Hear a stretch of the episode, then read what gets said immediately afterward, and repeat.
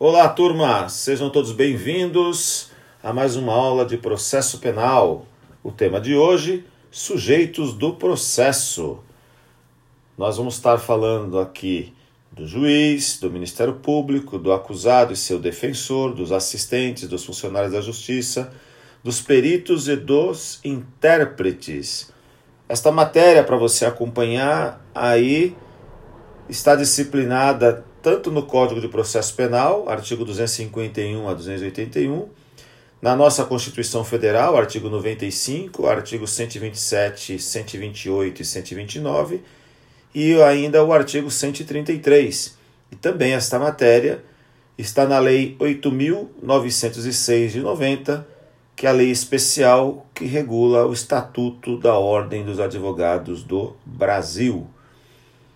Processo penal, como sabemos, enquanto uma relação jurídica, envolve uma série de pessoas que podem ser essenciais à relação jurídica, acessórias ou simplesmente, como a doutrina é, caracteriza, simplesmente terceiros. E se nós tivéssemos aqui, antes de tratar de sujeito do processo individualmente, como é que eu nós poderíamos aqui construir um conceito, né? É, Para que eu entenda os sujeitos do processo, eu preciso entender o que é processo. Processo é aquele ato inanimado, aquele ato que nós não conseguimos enxergar, mas ele é representado pelos procedimentos, que são conjuntos de atos processuais. O processo, de um modo geral, é aquilo que nós não vemos. Nós vamos ver o procedimento, como é que o processo se caracteriza. Então, nós já vimos que isso é uma característica do princípio do juízo natural. Ninguém poderá ser processado nem privado dos seus bens sem o devido processo legal. O processo legal como uma espécie do gênero, né, do princípio do juízo natural, tipo, da pessoa ter que ser processada, julgada, eventualmente condenada por um juízo competente, um procedimento pré-estabelecido um juiz imparcial, um juiz que não seja impedido, um juiz que não seja suspeito. Então, a gente já começa a compreender que os sujeitos processuais, portanto, são agentes ou órgãos que estão imbuídos do processo persecutório. Se eu tenho um crime, eu tenho violação a bem jurídico protegido por lei. Se eu tenho uma violação ao bem jurídico, o Estado cabe a ele identificar o violador ou os violadores e, por meio do devido processo legal, processá-los, julgá-los e, ao final, se busca uma condenação.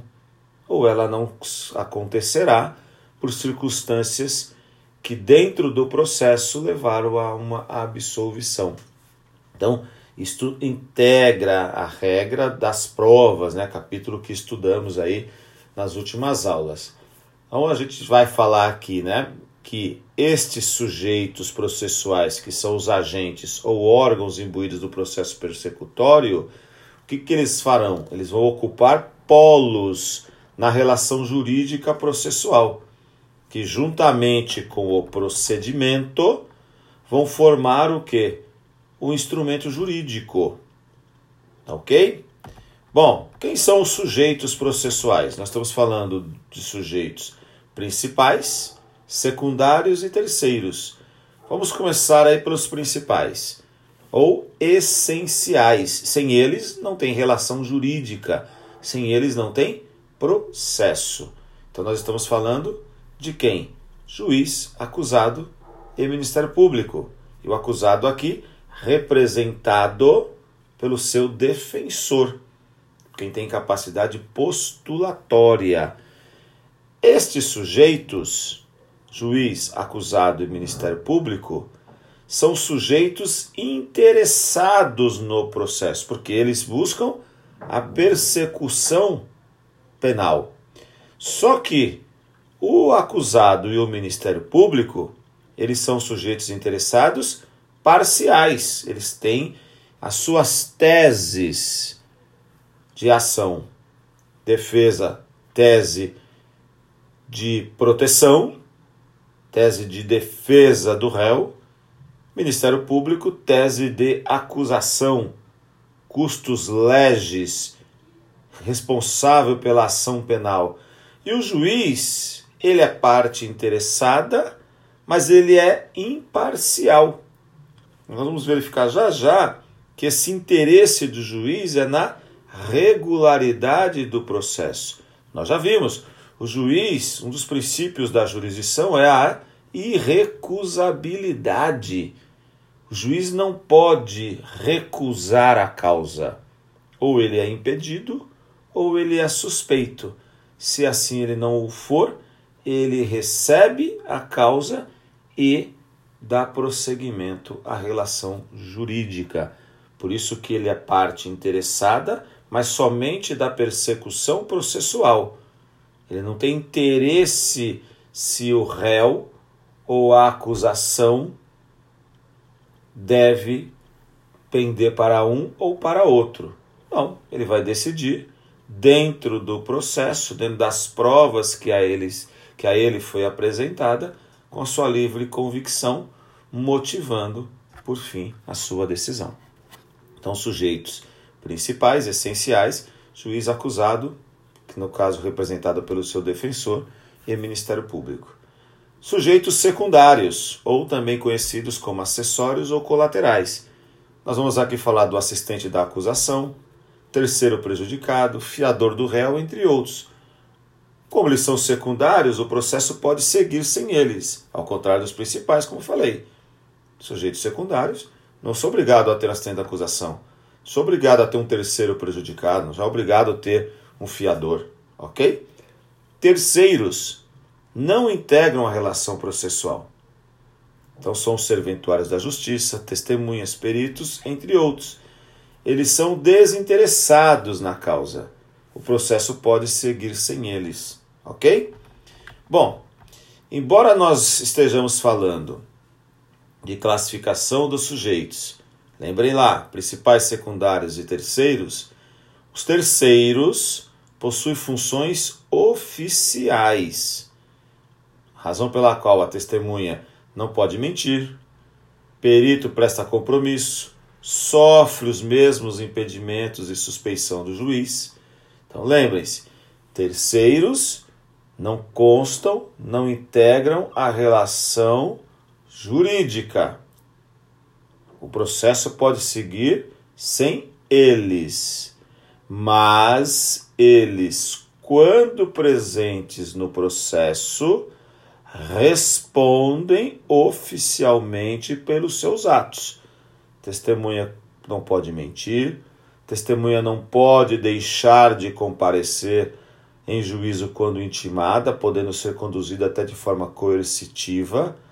Perito presta compromisso de examinar a causa de forma imparcial se ele tiver interesse na causa, por ter conhecimento, por exemplo, daquilo que ele está sendo objeto de perícia, ele tem que se declarar. Nós vamos falar isso adiante, tá ok? Então, para finalizar, sujeitos processuais dividem-se em principais, secundários e terceiros. Os principais são essenciais, o processo não pode seguir sem eles. Secundários e terceiros a relação jurídica, o processo pode seguir sem os mesmos, tá ok? Bom, vamos começar pelo juiz. Do juiz, artigo 251, abra teu código aí e acompanhe conosco, faça suas anotações, se assim você desejar. Artigo 251. O juiz incumbirá prover a regularidade do processo e manter a ordem no curso dos respectivos atos, podendo para tal fim requisitar a força pública muito simples, mas nós poderíamos passar aqui horas e horas falando do juiz. Só nesta, nesta nessas pequenas palavras aqui do artigo 251. Olha lá. O juiz incumbirá prover a regularidade do processo. Então ele é o responsável pelo curso do processo. Processo, lembrando que aquele é uma entidade, se assim podemos falar, inanimada, eu não vejo o processo, eu vejo como ele é regido, procedimento. Então, se eu tenho, como vamos aprender no semestre que vem, se eu tenho uh, um crime doloso contra a vida, homicídio, e a norma diz lá no artigo 74 que o crime doloso contra a vida do artigo 121 do Código Penal, a competência para processamento e julgamento é regida pela natureza da infração. Então, cabe ao juiz prover a regularidade do processo. Cabe ao juiz para processar e julgar um crime de homicídio, ser um juiz designado para a vara do júri. Precisa ser um juiz designado para o tribunal do júri. Ok? Então, o juiz incumbirá prover a regularidade do processo e manter a ordem no curso dos respectivos atos. É ele que vai garantir a realização dos procedimentos. É o juízo natural ele é imparcial. E até para que ele possa garantir a instrução do processo, a persecução processual, ele pode requisitar até a força pública, que hoje são as polícias militares pelo Brasil, ok? Razão pela qual cabe ao juiz decretar busca apreensão, mandar prender ou outras medidas coercitivas como determinar a condição de testemunhas e até mesmo da vítima. O artigo 252, e faremos aqui uma leitura rápida, mas acompanhe aí pelo teu código, vai tratar de casos de impedimento do juiz. Então lembre-se que para compreender esta matéria, você precisa lembrar dos princípios constitucionais do processo penal. E aqui nós estamos falando do princípio do juízo natural. Então estamos dando forma ao juízo natural, que é o princípio do juiz natural, que, as, que a parte tem o direito de ser julgado por um procedimento pré-existente, por um juiz competente, um juiz que seja imparcial, porque se ele não for imparcial, ele tiver interesse na causa, ele estará impedido ou ele será um juiz suspeito. Ok? Artigo 252. O juiz não poderá exercer jurisdição no processo em que então, ele não pode ser juiz num processo que tenha o quê? Um, tiver funcionado seu cônjuge ou parente, consanguíneo ou afim em linha reta ou colateral até o terceiro grau, inclusive como defensor ou advogado, órgão do Ministério Público, autoridade policial, auxiliar da justiça ou perito. Então, se a mulher dele tiver atuado nesse processo como advogada, ela, ele não pode tomar conhecimento daquela causa e assim por diante. Inciso 2. Ele próprio houver desempenhado qualquer dessas funções ou servido como testemunha. Perfeito. Inciso 3. Tiver funcionado como juiz de outra instância, pronunciando-se de fato ou de direito sobre a questão. Inciso 4 ele próprio, seu cônjuge ou parente consanguíneo afim em linha reta ou colateral até terceiro grau, inclusive, for parte ou diretamente interessada no processo. Bom, o que, que nós queremos com isso? Nós queremos uma independência do juiz que cabe manter, prover a regularidade do processo com as partes, com a causa. Ele não pode ter interesse. Ok? Então o juiz não pode e aí, para quê? Para assegurar um julgamento imparcial, para que possa assegurar igualdade de condições, para que eu não tenha um, uma preconcepção do caso específico, tá ok? Bom, e essa regra também vale para os tribunais, que são os juízos coletivos ou juízo colegiado, que traz aqui o artigo 253 nos juízos coletivos não poderão servir no mesmo processo os juízes que forem entre si parentes, consanguíneos ou afins, em linha reta ou colateral até o terceiro grau, inclusive. Como nós já falamos, os tribunais são compostos por câmaras de julgamento e estas câmaras, via de regra, são formadas por três desembargadores. Imagina que você tenha três irmãos, dois irmãos, dois primos, ou seja, então um vai influenciar o voto do outro e aí nós não teremos um julgamento imparcial. Repito aqui é que já falamos lá em competência. Tribunal do Júri, embora a expressão seja tribunal, não é um órgão colegiado. Aqui não tem nada a ver com jurados, tá ok? Bom, vamos seguindo. Artigo 254. O artigo 254 fala da suspeição do juiz. O juiz dar-se-á por suspeito, se não o fizer, poderá ser recusado por qualquer das partes. Nós já falamos da suspeição, quando falamos de exceção de suspeição. Lembram lá? Nós falamos das questões e processos de incidentes, nós já tratamos da suspeição. Então, quando é que o juiz terá que ser, poderá ser recusado pelas partes, ou se ele não se der por suspeito? Quando ele for amigo íntimo ou inimigo capital de qualquer das partes, óbvio, que aí ele vai ser realmente parcial, ele não pode ser parcial. Se ele, seu cônjuge, ascendente ou descendente, estiver respondendo a processo por fato análogo, sobre cujo caráter criminoso haja controvérsia, se ele, seu cônjuge ou parente consanguíneo ou afim, até o terceiro grau, inclusive, sustentar demanda ou responder a processo que tenha de ser julgado por qualquer das partes, se tiver aconselhado qualquer das partes, se for credor ou devedor, tutor ou curador de qualquer das partes, se for sócio, acionista ou administrador da sociedade interessada no processo. A exemplo do impedimento, o artigo 254 torna o julgador, aquele que tem que prover a regularidade do processo, prova, reveste o mesmo de suspeição. Ele passa a ter parcialidade se ele for amigo íntimo, se ele ou seu cônjuge ou parente conseguiu afim até terceiro grau, inclusive, sustentar demanda ao processo, ou seja, ele passa a ter interesse na causa. Então nós não vamos ter, nós vamos possuir aqui, no caso, a violação ao princípio do juízo natural. Bom, artigo 255. O impedimento ou suspeição decorrente de parentesco por afinidade cessará pela dissolução do casamento que lhe tiver dado causa, salvo sobrevindo descendentes. Mas, ainda que dissolvido o casamento sem descendentes, não funcionará como juiz o sogro, o padrasto, o cunhado, o genro ou enteado de quem for parte no processo. A suspeição, artigo 256, não poderá ser declarada nem reconhecida quando a parte injuriar o juiz ou de propósito der motivo para criá-la.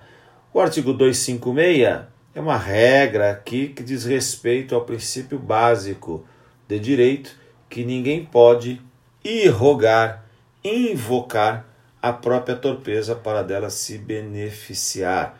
Está aqui por trás o princípio da boa-fé. Então, você, a parte advogada é, provoca o juiz, o juiz rebate aquela provocação e depois a parte alega que o juiz é suspeito porque a está perseguindo, mas que invocou a, a torpeza para se beneficiar não pode alegar aqui a regrinha do artigo 256, tá ok? Bom, a Constituição Federal, né? Então nós temos a, a, o sujeito do processo juiz, as regrinhas do Código de Processo Penal, 251 a 256, ok? Mas a Constituição também vai garantir ao juiz algumas prerrogativas para que ele possa exercer as suas funções. Então, o artigo 95 traz lá os juízes gozam das seguintes garantias: vitaliciedade, que no primeiro grau só será adquirida após dois anos de exercício, dependendo a perda de cargo nesse período da, deliberação do tribunal. Então, quando é que ele vai atingir vitaliciedade? Ele não pode ser, aspas, demitido, passado dois anos que ele tomou posse como juiz. Inamovibilidade. Então, o juiz de uma comarca não pode ser transferido a não ser que ele queira, salvo por motivo de interesse público, e tem que ser fundamentado. Então tá lá, inciso 295. Imagine vocês que a gente já aprendeu que quem julga prefeito por crime comum, por exemplo, é o juiz da comarca. Crime político, Tribunal de Justiça e a própria Assembleia, a Câmara dos Vereadores. Então assim, ele, crime comum, está sendo julgado lá pela comarca X. E aí ele é muito amigo, por exemplo, do governador, presidente da república ou de uma classe de empresários E aí alguém vai lá, conversa com o presidente do Tribunal de Justiça e acaba transferindo o juiz para que um outro seja nomeado e possa ser condescendente ali com o prefeito. Não pode. Então o juiz não pode ser transferido por conta que ele goza da inamovibilidade, para que ele possa ter segurança no que ele vai fazer. Irredutibilidade de subsídio. Então nós vamos ter as regrinhas quando pode de redução. Agora é um caso específico. Estamos atravessando a pandemia do Covid-19 permite a redução de salários de servidores públicos e muito provavelmente isso deva acontecer, mas em situações de normalidade, por isso que aqui o inciso 3 do 95 traz dispositivos constitucionais, quando é que é possível haver essa redução? Em via de regra não pode. E aí eu tenho, né, eu não, nós temos aqui no parágrafo único do artigo 95 algumas vedações para o juiz. Ao juiz é vedado: 1. Um, exercer ainda que em disponibilidade outro cargo ou função, salvo uma de magistério. Então, o juiz não pode exercer função outra, a não ser que seja de professor. Receber a qualquer título ou pretexto custas ou participação em processo, por certo. Dedicar-se à atividade político-partidária. Então, o juiz não vai ser filiado a partido político. Receber a qualquer título ou pretexto auxílios ou contribuições de pessoas físicas, entidades públicas ou privadas, ressalvadas as exceções previstas em lei. Então, isso daqui, se nós tivéssemos, é como se nós tivéssemos uma espécie de complice na situação do juiz. Não dá para ficar recebendo presentes do juiz, principalmente de pessoas que têm interesse em processo que estão com ele. Exercer a advocacia no juiz ou tribunal da qual se afastou, antes de decorrido três anos do afastamento do cargo por aposentadoria e exoneração. É, existem várias correntes sobre esse inciso 5 aqui, mas existe uma corrente bastante interessante da Ordem dos Advogados do Brasil que o juiz não deveria exercer a advocacia. Não deveria. Então, é juiz, aposentou como desembargador, não tem que exercer advocacia, nada. Pode prestar consultoria e assim por diante, mas não pode, porque eles nem prestar o exame da ordem, eles prestam. Eles mostram depois que eles é, aposentaram e aí eles recebem uma carteira da ordem e vão advogar. Imagine aí é, o, o, um ex-ministro do STF, Aires Brito, como advogado é, numa vara é, de primeira instância, um, num tribunal, ou no próprio STJ, STF. Então, assim, não deveria, na minha opinião, e de vários outros defensores é, desse artigo é, 95, inciso 5. Tá ok? Bom, encerrado o juiz, vamos falar um pouquinho do Ministério Público. Até antes da Constituição Federal não havia destaque para o Ministério Público. Então, a Constituição, tida como Constituição Cidadã, a Constituição de 88, trouxe um destaque aqui para o Ministério Público. Mas vamos dar uma olhadinha nos artigos do Código de Processo Penal. Está lá no artigo 257 até, e o 258. Ao Ministério Público cabe promover privativamente a ação penal pública na forma estabelecida neste Código, a ação penal pública de iniciativa condicionada e de iniciativa incondicionada.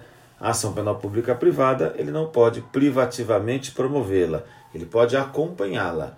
2. Fiscalizar a execução da lei. Ele é o custos legis. Artigo 258. Os órgãos do Ministério Público não, não funcionarão nos processos em que o juiz ou qualquer das partes, por for seu cônjuge ou parente consanguíneo afim, em linha reta ou colateral até o terceiro grau, inclusive e a ele se estende no que lhes for aplicável as prescrições relativas à suspeição e aos impedimentos do juiz. Então, os, os membros do Ministério Público têm as mesmas, os mesmos impedimentos de suspeição previsto lá no artigo 252, 253 e 254 do Código de Processo Penal. Ok? Olha que interessante aqui a leitura do 258, né? Aos órgãos do Ministério Público, eles são considerados independentes. Um promotor é independente a outro promotor. Ok? Pertencem à entidade Ministério Público, mas são órgãos distintos, têm autonomia de interpretação, autonomia de decisão. Tudo bem? A Constituição, entre outros dispositivos, traz também, a exemplo do que faz com os juízes, alguns princípios e funções dos promotores de justiça. Isso está lá no artigo 127. O Ministério Público é a instituição permanente, essencial à função jurisdicional do Estado, incumbindo na defesa da ordem jurídica, do regime democrático dos interesses sociais e individuais indisponíveis. Parágrafo 1. São princípios institucionais do Ministério Público a unidade, a indivisibilidade e a independência funcional. Eles são independentes mas uma vez proferindo uma decisão, ela é única, ela é do Ministério Público e ela é indivisível. Então é um órgão bastante classista nesse sentido. Então cada membro do Ministério Público goza da sua independência funcional, mas quando ele assim decide, a sua decisão é uma unanimidade, ela goza de unidade dentro do Ministério Público, é o Ministério Público que decidiu. Ok? Parágrafo 2. Ao Ministério Público é assegurada autonomia funcional e administrativa, podendo, observado nos, nos dispostos do artigo 169, propor ao Poder Legislativo a criação e extinção de seus cargos e serviços auxiliares, podendo, por concurso público, de provas e provas de títulos, a política remuneratória e os planos de carreira. Então, ele é um órgão independente, autônomo Parágrafo 3 o Ministério Público elaborará sua proposta orçamentária. Parágrafo 4 se o Ministério Público não encaminhar a respectiva resposta orçamentária no prazo estabelecido da lei e das diretrizes orçamentárias, o Poder Executivo considerará para fins de consolidação da proposta orçamentária anual os valores anteriores. O parágrafo 5 continua falando de proposta orçamentária e o parágrafo 6 fala da execução orçamentária. O que nos é, cabe neste momento aqui é entendermos de pronto é o artigo 127 caput e o, arti e o parágrafo 1 O Ministério Público é instituição permanente, essencial à função jurisdicional do Estado, incumbindo a defesa da ordem jurídica, do regime democrático dos interesses sociais e individuais indisponíveis. Então, e parágrafo 1 são princípios institucionais do MP a unidade, a indivisibilidade e a independência funcional. Então, cabe ao Ministério Público, por exemplo, a defesa da ordem jurídica, do regime democrático, dos interesses sociais. Por isso que ele promove a ação civil pública. Por isso que ele é o responsável, ele é o titular dos direitos difusos e coletivos. Ok? Bom, artigo 129 da nossa Constituição Federal. São funções institucionais do Ministério Público. Então eu vou ler algumas aqui, né? vamos passar algumas e você depois acompanha aí no teu código. Promover privativamente ação penal pública na forma da lei. Então, cabe a ele promover a ação penal de iniciativa incondicionada e de iniciativa condicionada à representação. 2. Zelar pelo efetivo respeito dos poderes públicos e dos serviços de relevância pública aos direitos assegurados nessa Constituição, promovendo as medidas necessárias à sua garantia. É, promover inquérito civil e ação civil pública, 4. Promover a ação de inconstitucionalidade ou representação para fins de intervenção da União. 5. Defender juridicamente os direitos e interesses das populações indígenas. 6. Expedir notificações nos procedimentos administrativos de sua competência. 7. Exercer o controle externo da atividade policial na forma da lei complementar mencionada no artigo anterior. Então ele faz auditorias né, nos distritos policiais, tanto federal quanto estadual. Né? Requisitar diligências investigatórias, a instalação de inquérito policial indicados os, indicados os fundamentos jurídicos de suas manifestações processuais. Já falamos que requisita a instalação de inquérito, requisita diligências, as cotas ministeriais, exercer outras funções que lhe forem conferidas, desde que compatíveis com sua finalidade, sendo vedada a representação judicial e a consultoria jurídica de entidades públicas. Ok? Bom, do acusado a 130, né? Aos membros do Ministério Público, junto aos tribunais de contas, aplicam-se as disposições desta seção pertinentes a direitos, vedações e forma de investidura.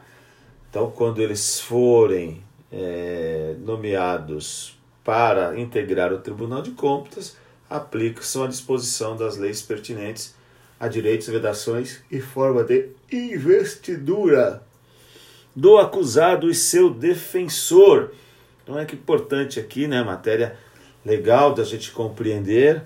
Então tá lá, do acusado. Essa matéria está no artigo 259 e vai aqui até o artigo 267. Então acompanha aí, ó. 259. A impossibilidade de identificação do acusado com seu verdadeiro nome ou outros qualificativos não retardará a ação penal, quando certa identidade física. Eu preciso de alguma forma, como já vimos lá no inquérito, como já vimos na ação penal, como já vimos no reconhecimento de pessoas ou coisas, eu preciso ter uma identidade física certa, né? Sei que é aquela pessoa que está sendo acusado aí nós vamos procurar individualizar. Não preciso ter a identificação plena do acusado, mas eu preciso é, individualizá-lo, obviamente, fisicamente e identificá-lo com sinais característicos que façam presumir ser ele o autor ou partícipe do crime. Né? Artigo 260. Se o acusado não atender à intimação para interrogatório, reconhecimento ou qualquer outro ato que, sem ele, não possa ser realizado, a autoridade poderá mandar conduzi-lo à sua presença. Parágrafo único. O mandado conterá, além da ordem de condução, os requisitos mencionados no artigo 352, no que lhe for aplicado. Então, o acusado tem o dever de comparecer em juízo quando for para isso intimado, né? Então ele tem que ser intimado, ele é obrigado a estar lá. Agora, a partir do momento que ele foi intimado, ele pode ser dispensado, mas é, ele, se assim o foi intimado, ele tem que comparecer sob pena de ser conduzido coercitivamente. O 352 trata aqui dos requisitos do edital para a intimação, lá no caso da citação. Então se aproveita aquelas regras, descreve qual que é o objeto da acusação e assim por diante. Artigo 261. Nenhum acusado, ainda que ausente ou foragido, será processado ou julgado sem defensor então, o defensor é imprescindível à justiça. Mesmo que o acusado esteja ausente ou foragido, ele terá que ser nomeado, se já não foi pelo acusado, terá que ser nomeado pelo juiz um defensor que funcionará no processo, porque ele não pode ser julgado nem processado sem um defensor. É, a defesa técnica, quando realizada por defensor público ou dativo, será sempre exercida através de manifestação fundamentada. Ok? Então ele tem que fundamentar aí o defensor público ou dativo por que é que está sendo é, designado, por que, que o juiz designou o defensor público ou dativo? Porque, por certo, o acusado não contratou aí um advogado particular. Artigo 262. O acusado menor dar-se-á curador. Então já vimos isso também, a questão do curador.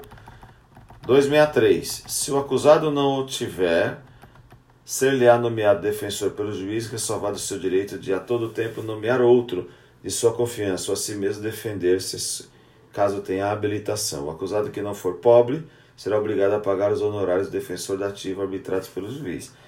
Então o acusado não tem defensor. Já vimos que ele não pode ser processado nem condenado sem o defensor, então o juiz tem que nomear um para ele. Pode ser um advogado que a gente chama de ad hoc, serve somente para aquele ato, ou um advogado dativo, vai servir para todos os atos processuais que forem objetos do processo. Ou oficiar a defensoria pública, ou se não houver defensoria pública, pode-se oficiar a Ordem dos Advogados do Brasil. Todos os bacharéis em direitos é, que passarem na OAB terão seus registros a uma subseção, e esse registro, quando eventualmente o, o juiz precisar designar um defensor, o que ele faz? Ele oficia a OAB e pede para a OAB indicar um defensor. Isso é função remunerada tal, e o defensor que foi designado ali pela OAB vai assistir o acusado em juízo. Artigo 264.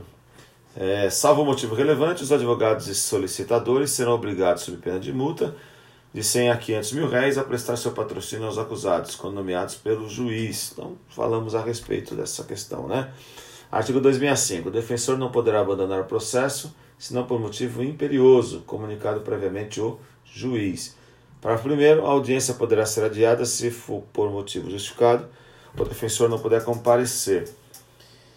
É, então, essa questão aqui do 265, né? Incube ao defensor provar o impedimento até abertura da audiência, não fazendo o juiz não determinará o adiamento de ato algum do processo, devendo nomear defensor substituído ainda que provisoriamente ou só para o ato. Então, o advogado precisa estar presente. Se ele não estiver presente e se não tiver justificado a sua ausência, o juiz cabe nomear um advogado ad hoc para funcionar para aquele ato específico, tá ok? Artigo 266, a constituição de defensor independerá do instrumento de mandato, se o acusado o indicar por ocasião do interrogatório.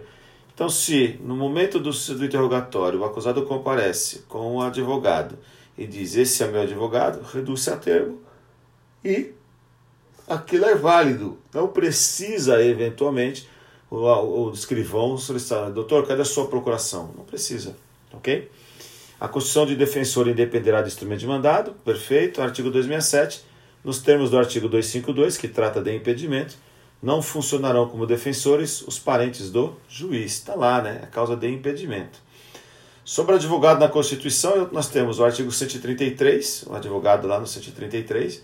O advogado é indispensável à administração da justiça, sendo inviolável por seus atos e manifestações no exercício da profissão nos limites da lei. Qual é a lei? Estatuto das Ordens de Advogados do Brasil, Lei 8.906, de 4 de julho de 94. E aí eu fiz aqui uns destaques, destaquei, perdão, aqui o artigo 6 né, dos direitos do advogado. Artigo 6 Não há hierarquia nem subordinação entre advogados, magistrados e membros do Ministério Público, devendo todos tratar-se com consideração e respeito recíprocos. As autoridades, servidores públicos e os serventuários da Justiça devem dispensar ao advogado, no exercício da profissão, tratamento compatível com a dignidade da advocacia e condições adequadas ao seu desempenho. É um artigo importante, bastante aplicado, mas há casos ainda que o juiz tripudia em cima do advogado, né?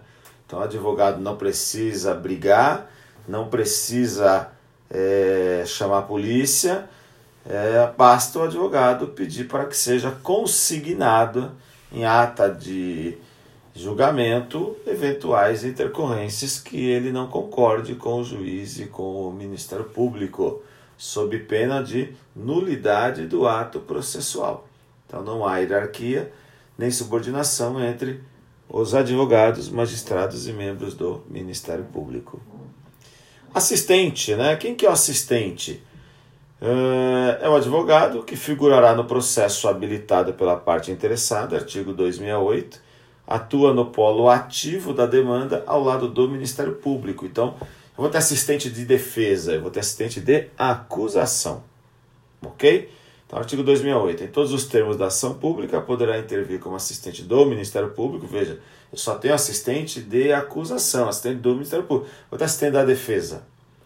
O ofendido ou seu representante legal ou na falta qualquer das pessoas mencionadas no artigo 31, que é o CAD, né? Cônjuge, ascendente, descendente, irmão.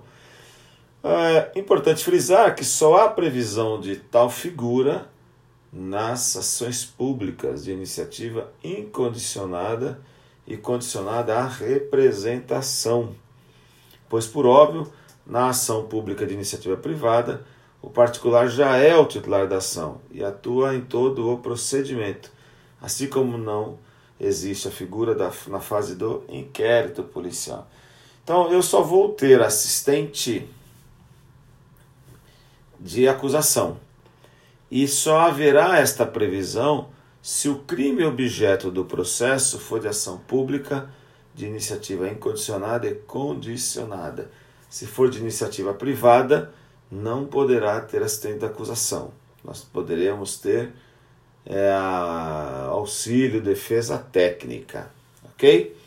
Artigo 269. O assistente será admitido quando não passar em julgada a sentença e receberá a causa no estado em que se achar. Então, o assistente ele vai ser habilitado nos autos, poderá o juiz é, permitir ou não, e na hora que ele entra no processo, ele só pode agir até a sentença. Então, se sentenciou e transitou em julgado, ele perde o direito de ser assistente, ok? E, obviamente, é, ele receberá a causa no seu estado em que está. Não é porque foi nomeado assim da acusação, já está na fase de debates. Não, mas eu não sei o que aconteceu, pega o processo lá do início. Não, isso aqui é uma regrinha do princípio da economia processual. Não caberá assistente na fase de execução da pena. Importante, então, assistente da acusação só cabe na fase é, inicial. Então, só sabe na, caber ali da denúncia até a sentença, ok? Artigo 270. O Correio, no mesmo processo, não poderá intervir como assistente do Ministério Público. Então, o Correio não pode. Artigo 271. O assistente será permitido propor meios de prova, requerer perguntas às testemunhas, aditar o libelo e os articulados, participar do debate oral e arrazoar os recursos interpostos pelo Ministério Público ou por ele próprio nos casos do artigo 584, parágrafo 1 e 598, que é o recurso sentido estrito e a apelação. O juiz ouvido o MP decidirá acerca da realização de provas propostas pelo assistente. O processo prosseguirá independentemente da nova intimação do assistente, quando este intimado deixar de comparecer a qualquer dos atos da, da instrução ou do julgamento sem motivo de força maior devidamente comprovado. Artigo 272. O Ministério Público será ouvido previamente sobre a admissão do assistente. 273. No despacho que admitir ou não. O assistente não caberá recurso, devendo, entretanto, constar nos autos o pedido e a decisão. Bom, o que, que nós temos aqui? Então, o assistente da acusação, uma série de situações aqui que regulam o assistente. É importante lembrar ali o 270. O Correio, no mesmo processo, não poderá intervir como assistente da acusação do Ministério Público. Tá ok? Funcionários da Justiça, artigo 274. As prescrições sobre suspeição dos juízes estendem-se aos serventuários e funcionários da Justiça no, no que lhes for aplicável. Então, a suspeição está lá no artigo 254. Então, é, ao escrivão, escrivente, é, meirinhos, auxiliar judiciário. Então, é a mesma regrinha lá no processo, entendeu? dos peritos e intérpretes. O perito, ainda que não for oficial, estará, estará sujeito à disciplina judiciária. Artigo 276. As partes não intervirão na nomeação do perito. Então, o perito é oficial, só que o perito ele é secundário. Então, se houver acionamento da autoridade policial ou até mesmo da autoridade judiciária, aí nós vamos ter o perito. Eles agem por provocação. Ok? As partes não intervirão na nomeação do perito. O perito nomeado pela autoridade será obrigado a aceitar o encargo, sob pena de multa, salvo escusa atendível. Então, às vezes não tem o perito oficial e o juiz designa um perito. Ele é obrigado a aceitar o encargo. Ok? Parágrafo único. Incorrerá na mesma multa o perito que, sem justa causa aprovada imediatamente, a. deixar de acudir à intimação ou chamado da autoridade. B. Não comparecer no dia e local designados para o exame. Não der o laudo concorrer para que a perícia não seja feita nos prazos estabelecidos. Artigo 278. No caso de não comparecimento do perito, sem justa causa, a autoridade poderá determinar a sua condução. Tá? Coisa meio complicado, né? Você conduzir o perito até o local de crime, até o laboratório, né? Mas existe sim a previsão. Lembra que nós falamos, eles são sujeitos que têm interesse no processo, assim como nós, e precisam é, realmente terem aí as mesmas regrinhas, as mesmas limitações dos juízes. Artigo 278. No caso não comparecimento do perito, sem justa causa, a autoridade poderá determinar a sua condução. Então, repito que por ser ali uma função pública, tem as obrigações da função pública. O processo pode seguir sem ele, sim, mas uma vez que precise dele, ele precisa estar lá. Se ele não for, poderá ser conduzido. Mas imagine a validade aí da perícia daquele perito que foi conduzido coercitivamente, tá ok? Não poderão ser peritos, 279. Então, causas aqui de impedimento e suspensão, né? Os que estiverem sujeitos à interdição de direito mencionada nos incisos 1 a 4 do artigo 69.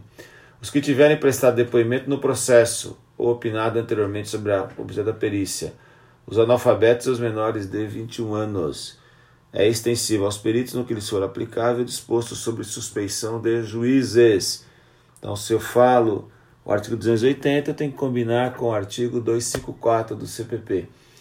Os intérpretes são, para todos os efeitos, equiparados aos peritos. Então, vimos lá no interrogatório do réu, vimos no depoimento de testemunha, que não são raras as vezes que é, as partes que figuram no inquérito policial no processo são estrangeiros. Então você tem que designar intérpretes, ok? E esses intérpretes estarão sujeitos às regras dos peritos, porque pelo artigo 281 eles são a eles é, equiparados, ok? Bom, turma, espero que tenham gostado, espero que aproveitem.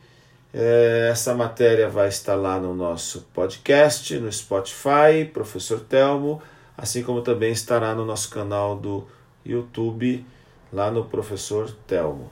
Muito obrigado, tenham todos uma excelente semana e até a próxima, se Deus assim permitir.